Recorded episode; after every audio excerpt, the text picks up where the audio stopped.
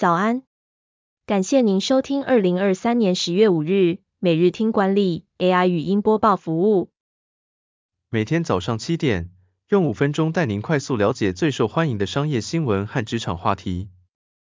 欢迎您至 Apple Podcast 或 Spotify 搜寻每日听管理，并订阅节目，还能一次浏览过往集数。另外，只要在经理人官方 LINE 聊天室输入“听书”两个字，就能解锁限量的隐藏优惠。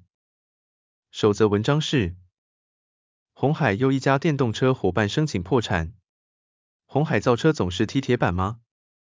红海的电动车伙伴 IndyEV 向美国加州法院申请申请破产保护，列出两百八十三万美元的资产和两千六百四十万美元的负债。红海回应，IndyEV 的破产不会影响红海在俄亥俄州的其他业务和生产营运。鸿海近期也与加拿大的固态电池设计制造商 Blue Solutions 签署合作备忘录，共同开发固态电池生态系。然而，鸿海在电动车领域遇到了困难，例如今年一月，鸿海与 Lordstown Motors 合作的电动皮卡车成本过高，而且出现了故障。鸿海希望通过标准化和模组化降低生产成本，但电动车量产仍然是一个巨大的挑战。第二则要带您关注，每五间全联就有一座换电站，Gogoro 如何在严峻的车市下抢下市占？Gogoro 公布最新的电池交换平台成绩单，换电站覆盖率达到百分之八十五点九，并计划在今年底前提升到百分之九十。Gogoro Network 在全球四十五个城市建立超过五百个换电站，服务近两百六十万用户。换电站分布在中游、便利商店、停车场和超市等人们比较常去的地方。为了扩充服务量能，Gogoro 每月平均新增一点二万颗全新电池，并优化站点换电动线和环境。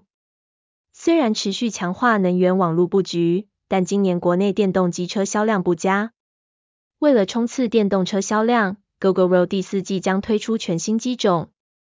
第三则新闻是，联合利华与福特都采用共享工作是什么？薪水近乎砍半，为何仍然被支持？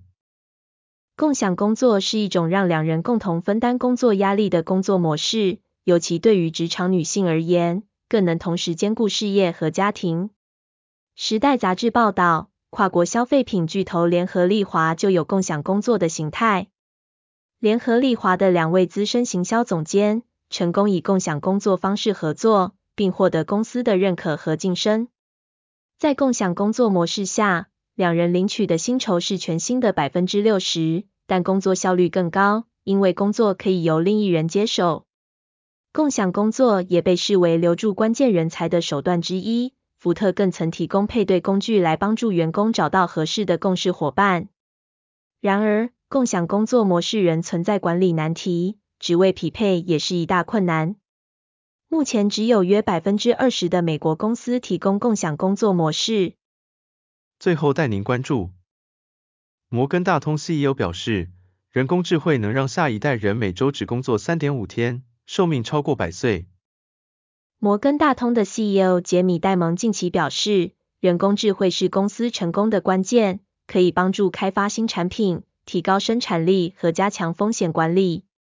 他认为 AI 可以让下一代人每周只需要工作三天半，并且寿命可以超过一百岁。摩根大通正在开发类似 ChatGPT 的聊天机器人产品，利用人工智慧为客户选择投资计划。摩根大通可能成为第一家直接提供类似 GPT 产品的金融企业。感谢您收听，我们将持续改善 AI 的语音播报服务，也推荐您订阅经理人电子报，我们会将每日 AI 播报的文章寄送到您的信箱。再次感谢您，祝您有个美好的一天。